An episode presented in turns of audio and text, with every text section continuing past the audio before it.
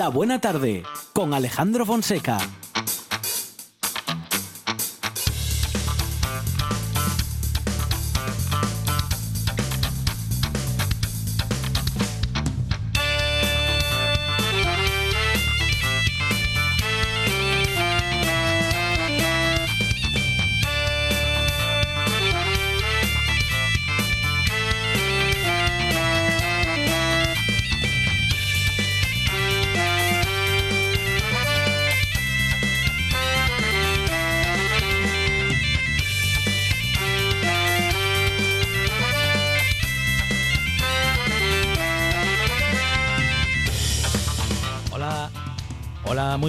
Son las 4 y 7 minutos de la tarde y esta es la radio del Principado de Asturias.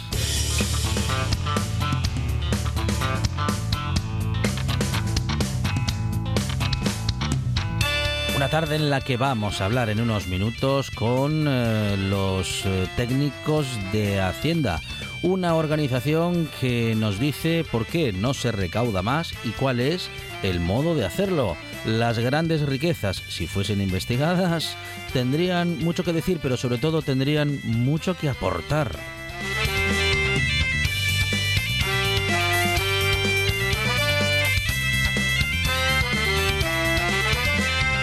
Día para nuestra tertulia de actualidad también. Eh, nuestros tertulianos y tertulianas eh, van a pensar en voz alta y lo harán sobre esta y otras cuestiones. Silvia Cosío, Marta Menéndez y David Alonso estarán con nosotros pensando en voz alta.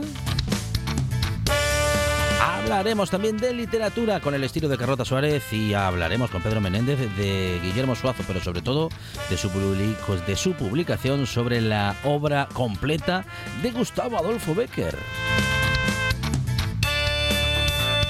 Tecnología llegará con Dani Gallo y Alberto Combau y tendremos también la filosofía con Nacho Fernández del Castro y hoy un gran fotógrafo que no te puedes perder, fotógrafo del país que durante, bueno, pues todos, todos estos años, desde el 76 hasta ahora, ha sido el responsable de buena parte de las portadas del periódico El País. Bernardo Tobar estará con nosotros hablando de fotografía y muchas cosas más. Cuatro horas de radio que tienen en la producción a Sandra González y Lucía Fernández. Cosas inexplicables de radio Monchi Álvarez. En la puesta en el aire Juan Saez Pendas. En la presentación servidor Alejandro Fonseca que estará aquí hasta las 8, porque esto es la buena tarde y hasta las 8 no para.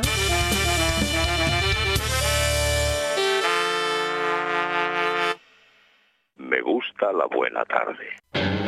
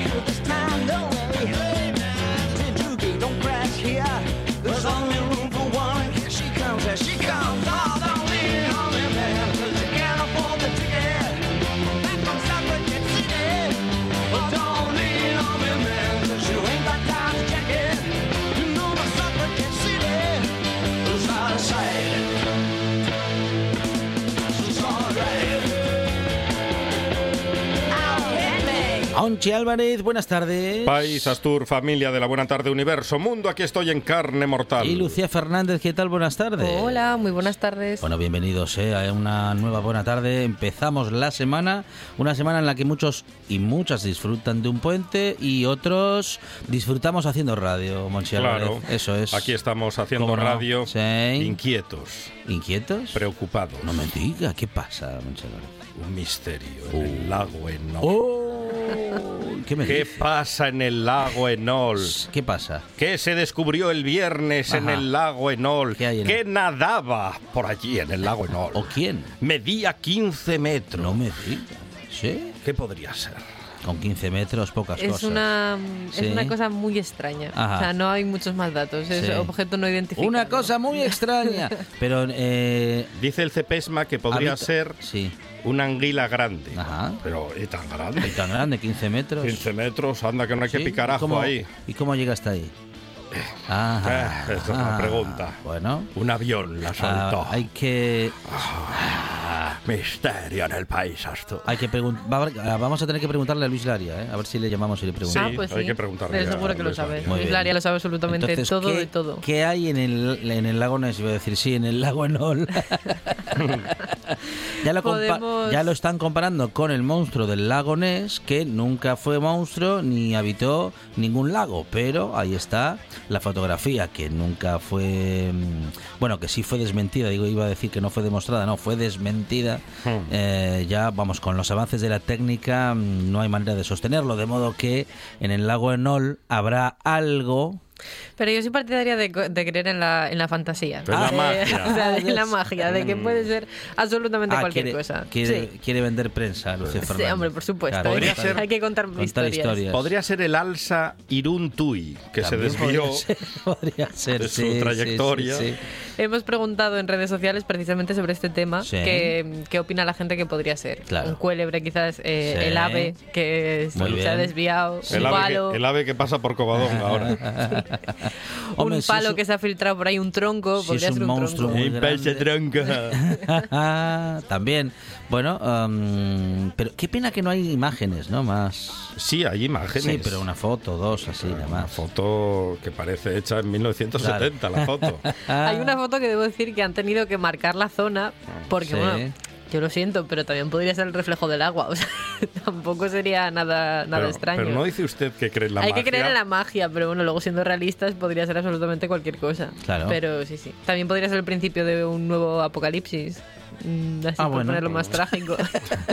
Oiga, ah, bueno, no- otro más. No, No lo le diga dos veces que va Piqueras para allá a hacer Sí, un directo. no, y no le haga mucha prensa porque va a empezar a venir la gente, esa gente, Gentes. a ver el Turistas. monstruo del lago Enol y se nos va a llenar el lago de tontacos. En el lago Enol, tú y yo y el amor. Además, ¿cómo saben que es de 15 metros? Porque por la, Sí, lo apenas- avistan apenas se desde ve. arriba A se ojo, ve. a ojo, a ojo buen cubero. aproximado. Ah. Entre 5 y 15 yo creo que han hecho la, la aproximación. Sí, o sea que... sí. vale. Bueno, ¿Qué creéis que puede ser? Vamos a, indagar un poco. eh, Estoy dudando Apuestas. entre el alza, Sí, Irún Tui y el, y el ave a Covadonga. El ave acobado. Sí, un desvío, un desvío a Covadonga del ave.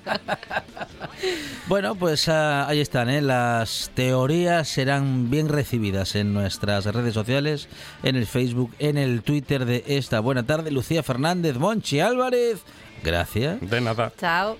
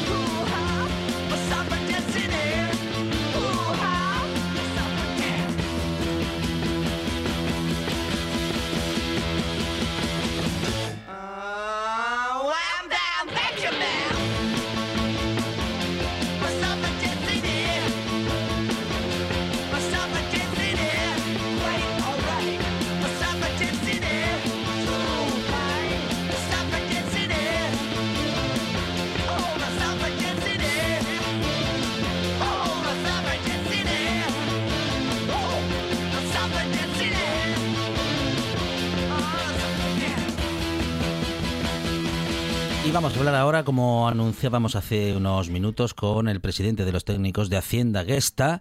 Eh, esa es la asociación y el presidente es Carlos Cruzado. Carlos, ¿qué tal? Buenas tardes. Hola, buenas tardes. Bueno, nos hemos eh, acercado a esta investigación que eh, justamente los técnicos de Hacienda nos acercan y es que las grandes fortunas recaudarían, de ser investigadas, la mitad de los fondos europeos no reembolsables. Es decir, que si eh, en Hacienda se pusiese en funcionamiento el mecanismo para investigar a grandes fortunas que, bueno, en fin, que tienen sus, eh, sus maneras de no tributar en nuestro país, en nuestro territorio, se recaudaría justamente, bueno, pues prácticamente la mitad de, lo, de esa parte de los fondos europeos que son, como solemos decir, a fondo perdido, Carlos.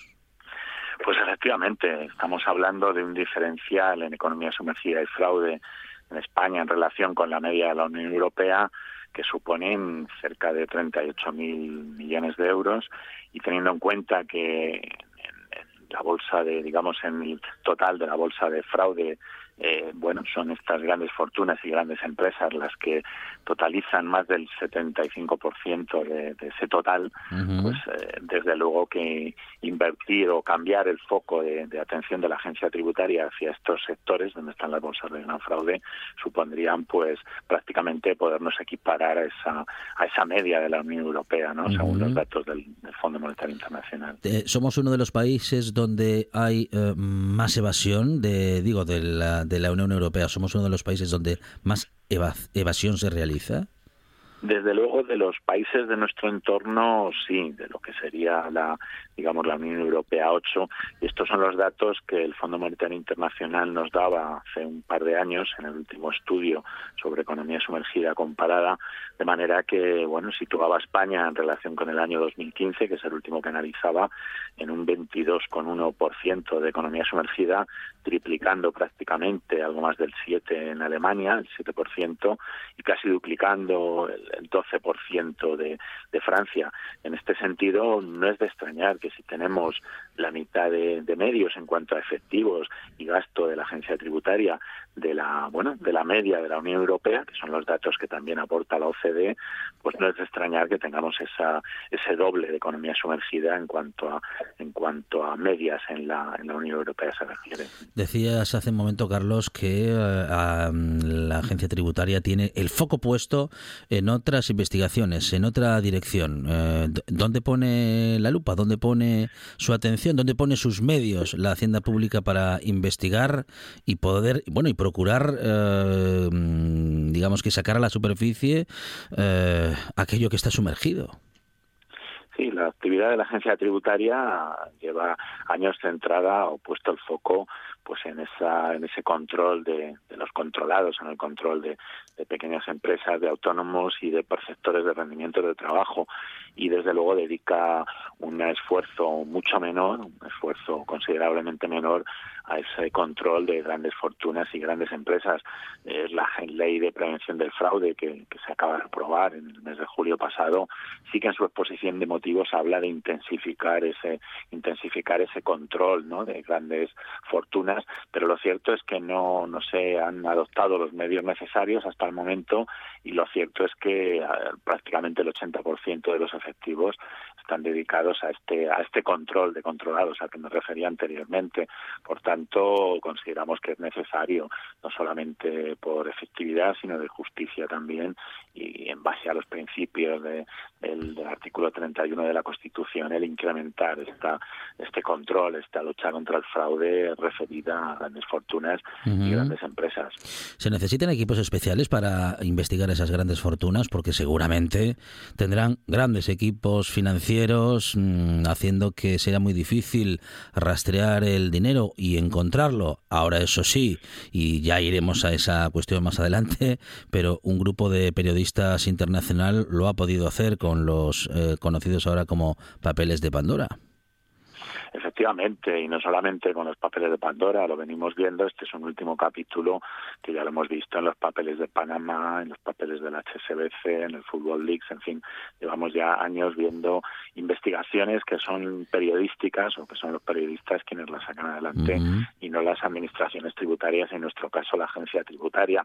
Desde luego que es necesario dotar de más medios a, a la administración tributaria, pero también optimizar los que los medios con los que cuenta. De hecho, bueno, los técnicos de Hacienda, los que represento, a través de mi organización, venimos planteando la necesidad de dotarnos de mayores competencias precisamente en ese gran fraude. Tenemos algunas limitaciones en lo que se refiere a la persecución de ese gran fraude, que sin duda requiere de, bueno, pues de más tiempo y de más y de más medios que, que, el, que, bueno que lo que supone pues el, el practicar esas paralelas no esas eh, rectificaciones que, que prácticamente con cruces informáticos se llevan adelante no respecto de los declarantes de, de renta y demás. Entonces en ese sentido es necesario voluntad política para dotar de más medios y también optimizar con los que contamos desplazando medios hacia hacia ese control ¿no? faltan medios pero desde luego faltan medios porque no se toma la decisión para dotarlos y así poder llevar adelante ese tipo de investigaciones. Luego, ¿qué es lo que falta? Falta una voluntad política, falta una voluntad funcionarial, faltan solo medios económicos. Mm, ¿Qué es lo que falta?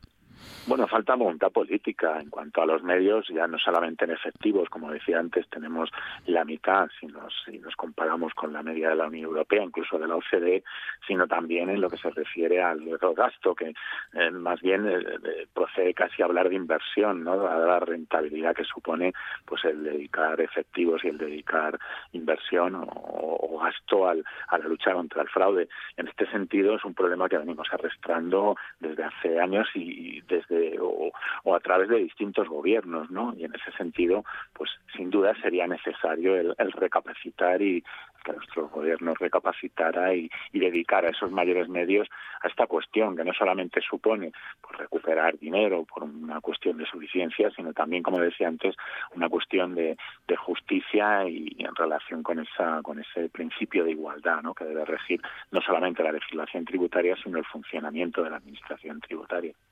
Bueno, como decíamos hoy, hablamos de los llamados papeles de Pandora, pero en 2016 lo hacíamos de los papeles de Panamá. En definitiva, eh, paraísos fiscales donde grandes fortunas, mm, bueno, pues realizan operaciones de movimiento de dineros para no tributar en nuestro país o al menos no tributar una buena parte, una buena parte que se traduce en miles de millones de euros. ¿Qué ha sucedido entre aquel 2016 y este momento? Digo, respecto de los aludidos, de los que aparecían y aparecen en esos papeles, en esas, eh, en fin, en esas, mm, en esos montajes financieros para evadir impuestos. Sí, la agencia tributaria, el Ministerio de Hacienda, precisamente estos días, pues eh, la ministra de Hacienda hacía referencia a esa voluntad del Ministerio de, bueno, de analizar y de investigar a las personas, a las grandes fortunas que aparecen en estos papeles. Y citaba como ejemplo la recuperación de 140 millones que se hizo como consecuencia de los papeles de Panamá. La letra pequeña lo que nos dice es que de esos 140 millones, más de 80 millones se recuperaron por regularizaciones, eh, por declaraciones extemporáneas que fueron presentadas antes de que la inspección actuara y por tanto, bueno, quedaron sin sanción administrativa, incluso sin responsabilidad penal, ¿no? Esto lo hemos visto en muchos otros casos a lo largo de, bueno, a los que me refería antes y últimamente en el caso referido a las cuentas del rey emérito, ¿no? Que vimos como la inacción de la agencia tributaria en no plantear esas inspecciones, a pesar de que desde nuestra organización veníamos planteándolo desde hace casi tres años, pues abrió la posibilidad de que el rey emérito pudiera regularizar esas cantidades.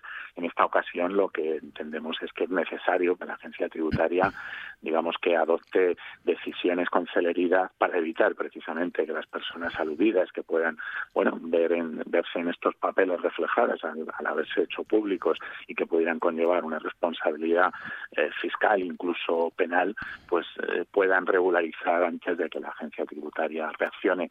Es necesario que la agencia tributaria abra en cuanto antes las inspecciones a las personas que van apareciendo para depurar las correspondientes responsabilidades ¿Las regularizaciones se hacen para recaudar o para no tener que sancionar a los que las realizan? Bueno, otro de los casos eh, famosos hace ya unos años fue el de las cuentas en el HSBC de, de Ginebra, en Suiza, y en este caso la propia agencia tributaria dio la posibilidad a estas personas, dio esa segunda oportunidad a quienes aparecían en la lista para que regularizaran. De esa manera, pues quedaron sin responsabilidad penal, dadas las cantidades de las que se hablaba en ese momento, que sin duda superaban el umbral del delito fiscal, y bueno, pagaron el impuesto correspondiente con recargo y con eh, los intereses, pero como digo, quedaron sin sanciones, lo cual pues es un mal ejemplo, ¿no? Para quienes sí cumplen con, con mm. sus obligaciones fiscales y ven como, bueno, personas que hasta el momento en el que son, no, no aparecen, digamos, no se hacen públicas esas defraudaciones, pues no regularizan su situación. ¿Cuánto daño nos hace como sociedad el ver un bueno pues un rasero diferente para medir unas y otras situaciones?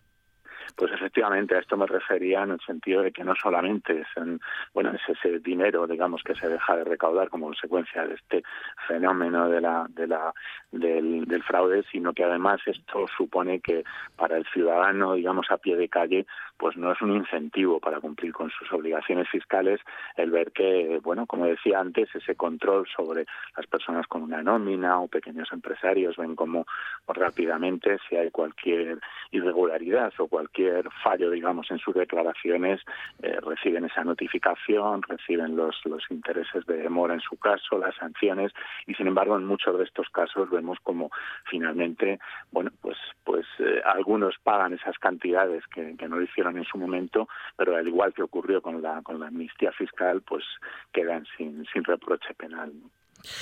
Bueno, mm, son muchas las cuestiones que debieran de cambiar. Evidentemente, siempre que se toma la decisión para subir la recaudación, la única decisión eh, que se toma o la que parece más evidente o la más directa es subir los impuestos. Hay más formas, hay otras maneras de subir la recaudación, de aumentar la recaudación de impuestos sin duda, esta de la que estamos, a la que estamos haciendo referencia, que es el incremento de la lucha contra el fraude, es una de ellas, ¿no? Entendemos que antes de subir impuestos a quienes vienen contribuyendo con su, con su bueno, de acuerdo con su capacidad económica, es necesario incrementar esta lucha contra el fraude de manera que quienes no lo vienen haciendo en la medida de su, de su capacidad lo hagan y, y de esta manera evitarnos esos casi 2.000 euros de que según nuestras estimaciones estaría pagando cada ciudadano que cumple con sus obligaciones fiscales al año eh, como consecuencia de lo que no pagan otros. ¿no? Luego, día de hoy, eh, se le está cobrando impuestos o más impuestos a los que ya lo pagaban y los que no los pagaban siguen igual.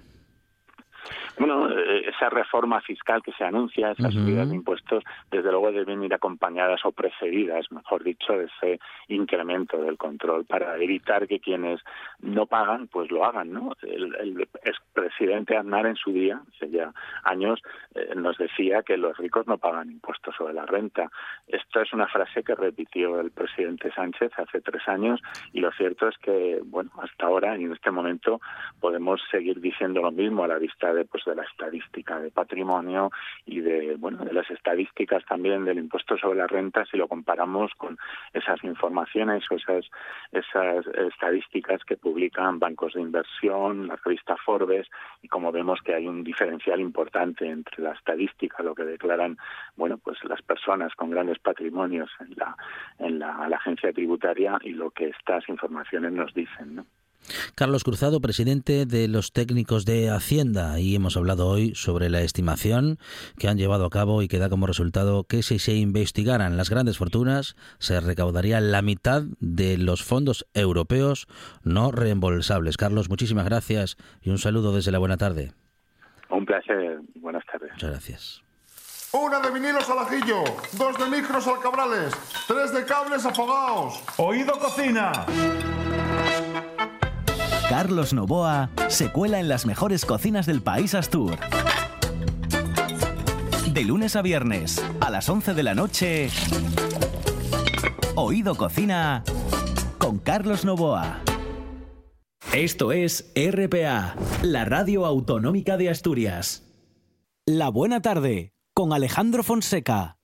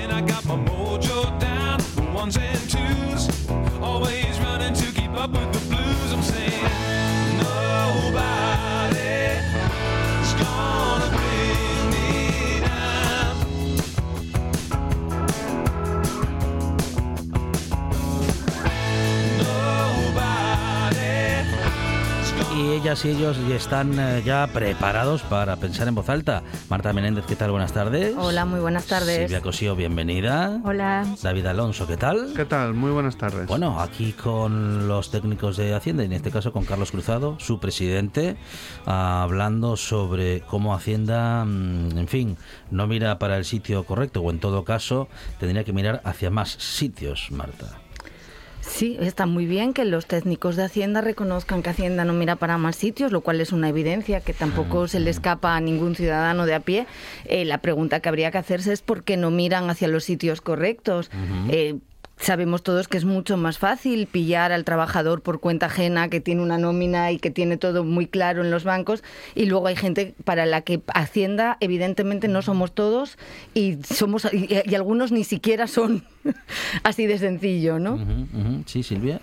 Sí, bueno, es- esto es la máxima de mm, al poderoso no se le toca y entonces vamos a por el pobre pringao que se equivocó haciendo la declaración de la renta y le sale una paralela de 500 euros que resulta que luego la multa que te viene igual es mayor que el error y a veces no tienen en cuenta que, que decir que se están haciendo declaraciones por encima de nuestras posibilidades de entender lo que tenemos que haber muchas veces poner, pero incluso habiendo mala fe, como puede haber mala fe en, en- en caso de, de mucha gente a la hora de, de pagar impuestos, es decir, la mala fe que pueda tener una persona que gana 30 o 35 mil euros al año en comparación con la mala fe que pueda tener alguien que esté ganando 400 mil euros al mes, pues decir, la diferencia es mucha. Luego dicen que no hay dinero, pero el problema es que, que sí lo hay.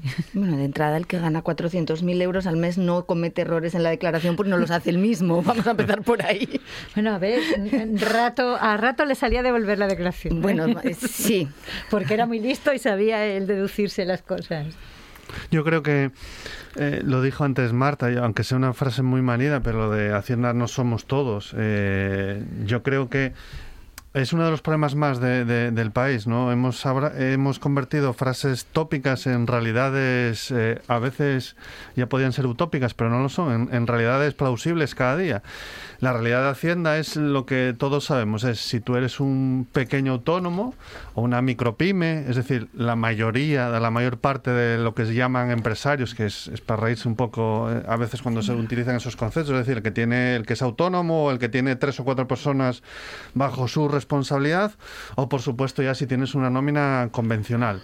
Entonces ahí estás crujido y como también comentaba antes Silvia, eh, eh, yo creo que a todos nos ha pasado de repente, además eh, te llegan de una manera eh, que es bastante que también se lo tenían que hacer mirar, ¿no? ¿No? La tipo de- las formas de comunicar a veces por parte de Hacienda tampoco creo que sean las mejores para ganarse algún tipo, máxime cuando la administración en otros ámbitos, pero en otros ámbitos me refiero a todos los demás ámbitos, tiene una comunicación pues a veces más mm, más normal, más humana, más entendible, más comprensible, en fin.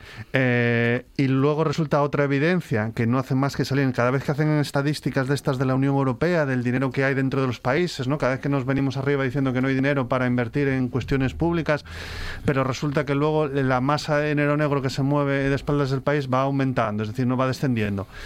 Y luego te encuentras que a lo mejor, eh, con todo el respeto para los técnicos de Hacienda y el personal de Hacienda, que, que tenemos poco personal, hay poca eso es plantilla y demás. Pero también es cierto que mm, yo no sé, claro, habría que meterse, meterse bien dentro para ver. ¿Ustedes se centran realmente en lo que es el dinero? Pasa mucho con la contaminación, ¿no? Puedes centrarte en los grandes contaminadores o puedes centrarte en el día a día. Eh, ¿Ustedes se están centrando en las grandes masas de dinero negro que se mueven en el país? Porque a lo mejor si cogen dos o tres de esas masas es mejor que los 35 millones restantes de españoles que hacen la declaración. Yo no sé si esto, esto está muy claro y tampoco sé si la- las directrices, si es que las hay de algún tipo de los ministerios de Hacienda pertinentes en su momento, es, digamos, perseguir el fraude fiscal y cuando se dice el fraude se dice, oye, nadie debe estafar nada, pero no puedes perseguir con el mismo ahínco la dedicación los 500 euros de fulanito a final de año que los 5 millones de euros o los 50 o los 500 millones de euros. Yo creo que, que tenemos que empezar por ahí. Exacto, Sí, sí. y lo que tú dices de las comunicaciones de Hacienda, además yo tengo un poco la sensación, porque bueno, aquí más, a- a- casi prácticamente yo creo que a todo el mundo nos ha llegado en algún momento eh, por errores y demás, como dice Silvia, una notificación de Hacienda. Terrible, y, a- y- además, y ¿eh? yo, además, por, por la formación en leyes y demás, yo tengo un poco la sensación cada vez que recibes una carta de estas que tu presupuesto presunción de inocencia se va al cuerno. No, no, Hacienda correcto. te presupone la mala fe, sí Exacto, o sí. sí. De hecho, yo tengo Sí. eh, compañeros y compañeras que llevan temas fiscales y lo que te aconsejan siempre es tú paga y luego ya recurriremos. O sea, no empieces a pelear con Hacienda porque al final vas a pagar el doble. Entonces tú pagas y luego ya recurrimos y ya vemos si lo recuperamos. Sí, es muy cierto Con lo cual, eh, bueno, si la presunción de inocencia para Hacienda no sirve, habría que empezar a revisar también cuál es la normativa por la que se rigen. Sí, yo tengo una anécdota personal de cuando, cuando empecé con la, con la editorial, que tenía que mandar los trimestrales, vosotros lo sabéis, del IVA y el RPF. Y el segundo trimestral que me tocó mandar del IVA, pues me equivoqué con la fecha y en vez de poner 2017, de aquella se escribía todavía a mano, pues mm, igual puse 2017, pero la cosa es que, o sea, 2007 parecía 2009. O sea, estaba mal. Y a mí me llegó una notificación de la agencia tributaria que tardé, por cierto, como media hora en descifrar, pero no sabía lo que me estaban diciendo, prácticamente amenazándome. Yo, yo no sabía con qué. Era simplemente para que cambiara la fecha que estaba mal. Cosa que entiendo porque es un trimestral y ellos tenían que tenerlo bien. Es decir, costaba un año que no era, pero dices, la carta era tan amenazadora que dices, el fallo era ridículo en comparación con la cantidad de amenazas que venían allí si yo no en 15 días no cambiaba aquello. Decir, y es así, decir, no se puede dirigir nadie, nadie a un ciudadano y, y mucho menos la administración de ciertas formas. Pero sin embargo, a mí me parece que detrás de todo esto subyace un tema político y filosófico que es mucho peor. Y es decir, nosotros ya llegamos a la conclusión de que Hacienda no somos todos, lo cual es absolutamente terrible porque ya estamos aceptando que hay una serie de individuos que por dinero, poder o contactos, corrupciones y demás, parece que tienen derecho a estar fuera del sistema y a no, y a no pagar. Pero es que encima todo esto da una sensación de, de inseguridad y de desafección por parte del resto de la ciudadanía hacia algo como tan importante como es pagar impuestos que ya lo vemos como un castigo cuando no lo es. O sea, yo entiendo que pagar impuestos en un principio y en teoría no pues no es agradable porque tú tiendes a entender de una forma, yo creo que mm, de natural, o sea, de insti- instintiva, que todo el dinero que tú ganas tiene que ser tuyo. Sin embargo, si, si esto fuera así, imaginaros cómo podríamos vivir donde cada no hubiera impuestos, no se paga y cada uno tuviera que vivir de acuerdo. Bueno, esto era la Edad Media y decir, ya hasta hace cuatro días, es decir, lo sabemos. Sabemos que ese sistema no es. Entonces, dices, los impuestos, que además es un invento antiquísimo, o sea, ya, ya se pagaban impuestos, ya los griegos ya pagaban impuestos, los romanos también y los egipcios. Entonces, es decir, eh, pagar impuestos no es un drama y no es un castigo y no debería de serlo. Sin embargo, a la gran mayoría de nosotros nos parece que es un castigo o si no es un castigo es una cosa que tenemos que hacer porque somos tontos. Es decir, y a mí eso es lo que me preocupa de toda esta historia con lo de los papeles de Panamá y los papeles de la- los papeles de Pandora y cada o la lista Falcini famosa. Es decir, que da la sensación de que tú estás pagando impuestos no porque sean necesarios, sino porque eres una pringada. Y toda esta cantidad de gente no paga impuestos porque son mucho más listos que tú. Y yo creo que todos los estados tienen capacidad para evitar esto. Es decir, esto se está haciendo con unos bufetes que tienen nombres y apellidos y tienen, eh, están localizados en sitios físicos. Y existen paraísos fiscales que todo el mundo sabe qué países son. Es decir, no, no debe de ser tan complicado si se quisiera. Porque otras cosas que parecían mucho más complicadas en el mundo se han conseguido. O sea, hemos conseguido tirar el muro de Berlín, hemos conseguido eh, una, la Unión Europea, se ha conseguido un- vacunas, por ejemplo, para una enfermedad desconocida en un año. Es decir, a mí me, me quieren hacer creer que no se puede acabar con los paraísos fiscales o llevar a la cárcel a toda esta cantidad de abogados que trabajan en estos bufetes, que se dedican a mover el dinero de manera ilegal de un país a otro para que la gente con dinero no lo pague.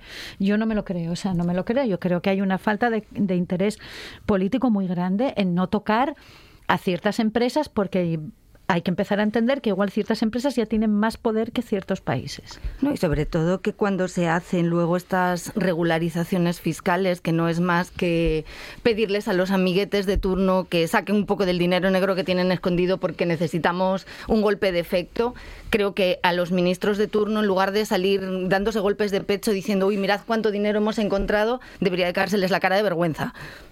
No, yo, eh, con lo- hilando con lo que comentaba antes Silvia, eh, evidentemente no se quiere eh, cerrar, Evidente. porque mm, de- sin salirnos, sin movernos de, de la vieja Europa, eh, tenemos eh, paraísos fiscales tipo Andorra, tipo, Tipo Holanda también. tipo Holanda, tipo ya eh, Luxemburgo, es decir, países conformados de una determinada manera y, y que se me perdone, pero digamos países conformados de una determinada manera con un tipo de objetivo. Con una que- finalidad muy con clara. una finalidad muy clara que está permitido y que el resto de países, en este caso, digamos Andorra, tanto a Francia como España, les puede interesar. No me duele decirlo, pero probablemente sí, a Francia y España les interesa, no a algunas personas, muy, sino tiene que interesar porque si fuese de otra manera, es decir, si no hubiese un interés tal, eso se cortaba de raíz.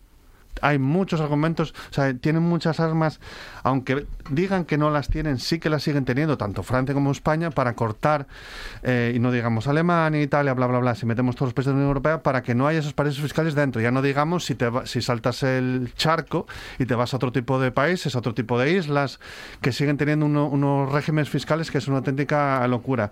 A poco que te metas en este mundo de las offshores y todo este, la forma de pagar, que en vez de pagar el 18%, pagan el 3 o el 4% que les corresponda, es decir, quieren ustedes pararlo, párenlo. Al final las empresas tienen actividad concreta concreta vinculada a cada país. Es decir, puedes pararlo. El día que se cayó WhatsApp, que se habló mucho de Facebook, el, el- o sea, el, el- lo que generaba Facebook, que creo que era casi, casi el PIB de, de España de un año. Es decir, eh, compiten eh, Facebook y España, tienen ahí casi el mismo potencial. Eh, Claro, a lo mejor España como elemento solo no tiene esa capacidad, pero a lo mejor sí la Unión Europea, esto que solemos hablar cíclicamente de la capacidad que puede tener la Unión Europea para, para meterse en determinados vergeles, pero bueno, hasta el momento se han metido, pero para peor. Ahí tenemos el Tratado de Libre Comercio que hemos dicho que tira para adelante, que no hay ningún tipo de problema. Entonces, eh, yo creo que lo peor de todo es que no hay, no hay ganas de cortarlo. Es decir, sigue habiendo unos poderosos que de alguna manera auspician parte del poder y no es creer en brujas ni en creer en nada, no, no, en una realidad y esa realidad permite que, que el resto de la gente, como antes comentabas, parezcamos tontos por tener que pagar. No, no te plantees, pero es que yo quiero una educación pública, quiero una sanidad pública. Y no me importa que mi nómina vaya el 15, el 16. Al final todos funcionamos. Si va de mi nómina, va la, de la tuya, de la de todo el mundo y va en proporción, ¿qué problema hay? No, claro que pago. Yo me interesa tener un país lo más solidario posible. La mayor parte de la gente piensa así, ¿no? No piensa, no es un gru, no es un tío gilito, es gente son Sí, normales. sin, que sin quieres- embargo, yo creo que falta la otra parte, que es la de la de avergonzar a aquellos a los que se le pilla. Es decir, el- los últimos papeles hay gente con nombres y apellidos, y, con nombres y apellidos muy conocidos, desde Vargas Llosa hasta este entrenador de, bal- de fútbol que no sé cómo es. Guardiola. Perdón, que es que yo me, se me pierdo. Bien, es decir, eh, Siempre habla quien más tiene que callar. En este tendría- caso de estas cosas siempre Tendría que haber lecciones. una especie de castigo también social hacia esa gente. Es decir, no pasaría nada. ¿Eh? No pasaría nada si, por ejemplo, el país y un montón de empresas vinculadas al mundo de la edición dejaran de publicar cosas de Vargas Llosa porque es un tramposo.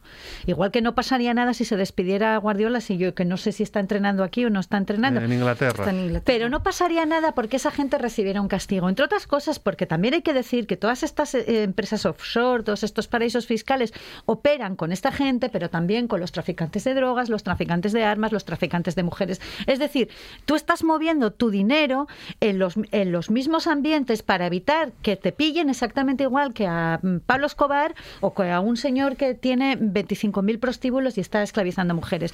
Y eso hay que empezar a decirlo. Es decir, tú eres tan sinvergüenza, tan inmoral y lo que estás haciendo es tan asqueroso como lo que hacía Pablo Escobar. Y es así. Sería una buena portada para y- alguno de los grandes medios, es decir, y además hasta lo pueden hacer en comparación, no Claro, es porque ahí lo sino decir, tienes. mira, tienes este fula- fulanito, el que sea, entrenador de fútbol, que gana 20 millones de euros anuales, aquí lo tienes, pues este paga aquí, aquí, aquí, y este no, este no paga. Claro, es la forma, eh, no es que tienes que preservar, perdona, no sé qué tienes que preservar, porque son los mismos que No, suelen pero ya está. gala. decir, una vez que llega el chivatazo, decir, la, la agencia tributaria contribuyó a lo que tiene que hacer. Es decir, eh, de protección de datos, perfecto. No fue cosa de la agencia tributaria, fue cosa de los periodistas Mm. que tienen todo el derecho del mundo a dar todos los nombres. Eh, una vez que se saben esos nombres, yo creo que debería de haber un castigo, por lo menos social, con esa gente. Es decir, tú quieres hacer esto, bien, pero que sepas que moralmente estás a la misma altura que un traficante de drogas. No lo porque te haber. dedicas a hacer lo mismo que él. No. Es decir, a mover tu dinero de forma tal, con, la- con los mismos abogados, con tal, y para evitar pagar impuestos. Y por tu culpa, pues igual mm, las consultas de urgencias de Madrid están cerradas, que se sepa. O sea, te- les ponemos un tic y que se vea, porque para otras cosas no tenemos ningún tipo de problema. Es decir, se hacen campañas contra la gente por absolutas tonterías, pero por las cosas importantes no. A mí me gustaría que Vargas Llosa no pudiera pudiera dar la cara, o sea, se sintiera avergonzado cuando fuera a dar una charla, se lo, que la buchearan, igual que Guardiola, igual que Shakira. Es decir, no, lo siento, o sea, no, o sea, no Bueno, hacéis gracia. tiene una mochila también. o Sí, sea, pero eh, aparte de la mochila mochila que pueda tener ideológica, que yo a mí me puede parecer más o menos eh, estúpido y desagradable lo que dijo esta semana de la gente que vota bien, la gente que vota mal. Es decir, son sus opiniones y como diría mi hija, si a él le hace feliz, que hay que respetárselo, pero bien. Es decir, esto ya no son sus opiniones, esto, esto es otra cosa. Es decir, esto es otra cosa y a ti te coloca, jus- justo te colocan en el bando de la gente miserable. Y deberían de tener un castigo mo- moral. O sea, incluso la gente que opina como Vargas Llosa sobre votar bien y mal, debería de pensar que una cosa es votar bien y otra cosa es robar. Y lo que está haciendo Vargas Llosa con sus derechos de autor es estar robándonos a todos nosotros, que en el fondo es lo que pasa cuando, cuando haces esto. Estás robando a todo el mundo. Sí, Eh, así es, Marta, porque sí. además eh, todo ese dinero que no se recauda, donde repercute fundamentalmente es en educación y en sanidad pública, es decir, y en servicios sociales, es en la parte de la gente que más necesita de, de y en, ese e- y en dinero. esas ¿no? cosas que les parecen tan importantes como la, la seguridad, la policía y tal, es decir, eso que están todo el día dando la matraca, Hmm. pues eh, dices, bueno, pues mira, no hay- igual no hay suficientes policías porque no pagáis suficientes impuestos. No, o sea, a mí me fascina también, o sea, yo creo que las reflexiones que tienes a veces en casa, ¿no? De, jolín, eh, seguramente no lo veamos ninguno, o si lo veis avisar, ¿eh? Lo digo para estar cerca, pero tener 5, 6, 7, 15, 20 millones de euros, 30, 50, es decir, son cantidades que uno dices... Pero de verdad tienes necesidad de estar eh, Escamoteando unos escamoteando y de amasando euros. Sí, sí, de una a mí me manera parece muy flipante, eh, sí. me parece, o sea, se me hace difícil meterme en esa cabeza de dices, bueno, yo tengo 5 millones de euros, eh, pues lo típico, no- sin ser muy, eh, dos viviendas para la familia, esto no sé qué, y un poquitín aquí, si acaso dejo este dinero y a ver si ese dinerín genera un poquitín o no sé qué, o, Sí, te o vas lo creando tu propio colchón en para, eso, para, para propio emerger, colchón. para, porque nunca sabes lo que la vida te puede. Es decir, de 100 si tú- millones de euros, Claro, de El verdad vas a echar en falta hecho. 10. o sea, de es verdad. que a mí me hace mucha gracia, quiero decir, que te ahorras 10 millones, O dices, sea, pero es que te quedan 90 millones.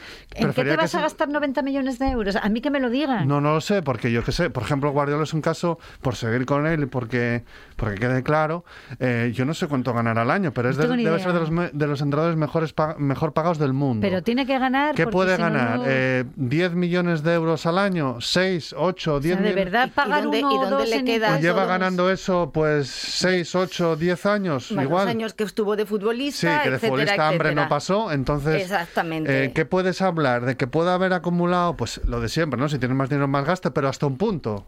Entonces, ¿qué, qué ha acumulado? ¿50, 80, 100 millones de euros? Sí, es decir, pero- para que él y su familia y los hijos de sus hijos, a poco que sean normales, ¿eh? Normales, puedes comprarte un Porsche y tres Porsches, pero de verdad tienes que tener... esa- o sea, ¿qué tienes en realidad en tu cabeza? O sea, ¿qué, qué, No, ¿cómo concibes el mundo para que tengas esa necesidad? Vamos, yo me, me flipa, pagas de- el 40%, 50% y ya está, y no lo pasa que nada. yo de- Más creo que además que no se les iba a notar en su nivel de vida. Estoy, No, además no, se les notaría. Estoy convencida de decir hasta que se jacta, Pero te- hasta podría entender que se jactasen de decir, mira, yo oye, pago, eh, entonces, y por eso hablo más de lo que debería, pero es que yo, mira, yo pago 20 millones de euros al año y ganas 50. Vale, vale, pero bueno, pues hasta, hasta eso diría, bueno, vale, lo que tú quieras. Mira, sí, dame la chapa. Sí, sí, dame la digas. chapa, vale. Pero además gente como, como Guardiola, por seguir con el ejemplo de él, eh, do- aparte de lo ética y moralmente reprobable que sea fuera de lo delictivo, eh, también habría que enfrentarle a sus propias contradicciones. Bueno, este Todo hombre- su discurso independentista de España no roba, no, cariño, el que está robando eres tú y a dos manos. Bueno, pero es que el discurso. O sea, vamos o sea, a ser si nos metemos en ese campo, Claro, es decir, es que- eh, sin entrar en la parte independentista,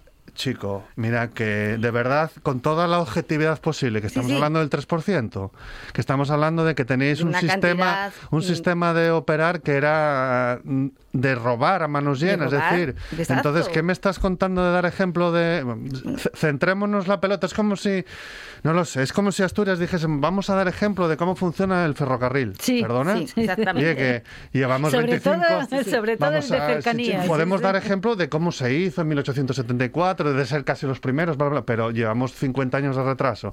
Bueno, pues hay cosas en las que vale más callarse. exactamente. Sí, sí, ha callado está uno más Entonces dices, yo quiero la independencia por esto, porque considero que históricamente, considero que tal, pero eh, mm, Por el otro lado, Igual no está cuela. ahorando para la independencia. Bueno, sí, sí, no, Ya, no me seguro. cabe duda de que va a estar sí. ahorrando. Con Debe Shakira. preocuparle Shakira mucho. también está ahorrando. también. Debe preocuparle de verdad en lo económico. Estoy seguro que le debe preocupar mucho la independencia en lo económico, no me cabe Yo, duda. a mí, de verdad, que me gustaría que hubiera consecuencias. El problema de cada vez que sale una lista de estas es que nunca hay consecuencias. O sea, hay alguna regularización que será un 0,5% de lo que les han pillado para intentar disimular. Tenemos el caso del Borbón. Dices, ya hizo dos regularizaciones. Dices, pero sabemos que, que tenía como mil millones. Que que es dices, es que es una El cosa... Borbón Este que a señor te volver. hace, Flipa hace mucho, regularizaciones claro. porque desde Hacienda se le informa previamente claro. de te sí. vamos a investigar. Que a mí me no te- y que ya alguien quisiéramos dijera, todos que nos, que nos Bueno, avisaran quisiésemos, previamente. ya quisiésemos poder regularizar algo. Sí. más Sí, pero- allá pero de la, incluso cuando de la cometes dieta. un pero... error que te digan, oye, eh, haz una Sí. paralela que metiste la pata Claro. aquí y te vamos Claro, a sí, sí, investigar. oye, que vendiste un coche que y la transferencia pone... Que este tampoco pasaría nada porque se le te avisa. dijeran, ¿eh? oye, hemos detectado un pequeño error, estás a tiempo de solventarlo, decir, bueno, Claro. pues si eso se hace con el Borbón, que se haga conmigo también.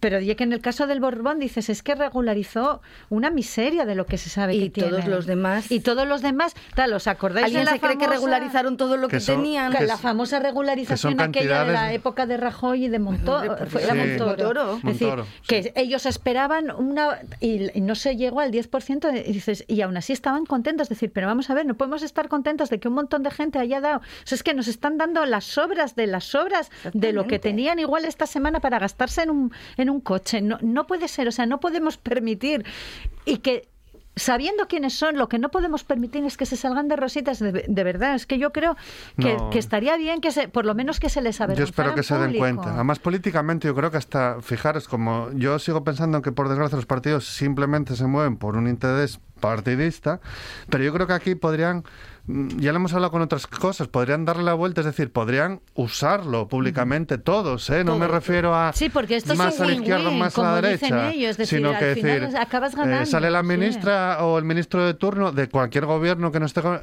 taca taca taca taca taca taca taca.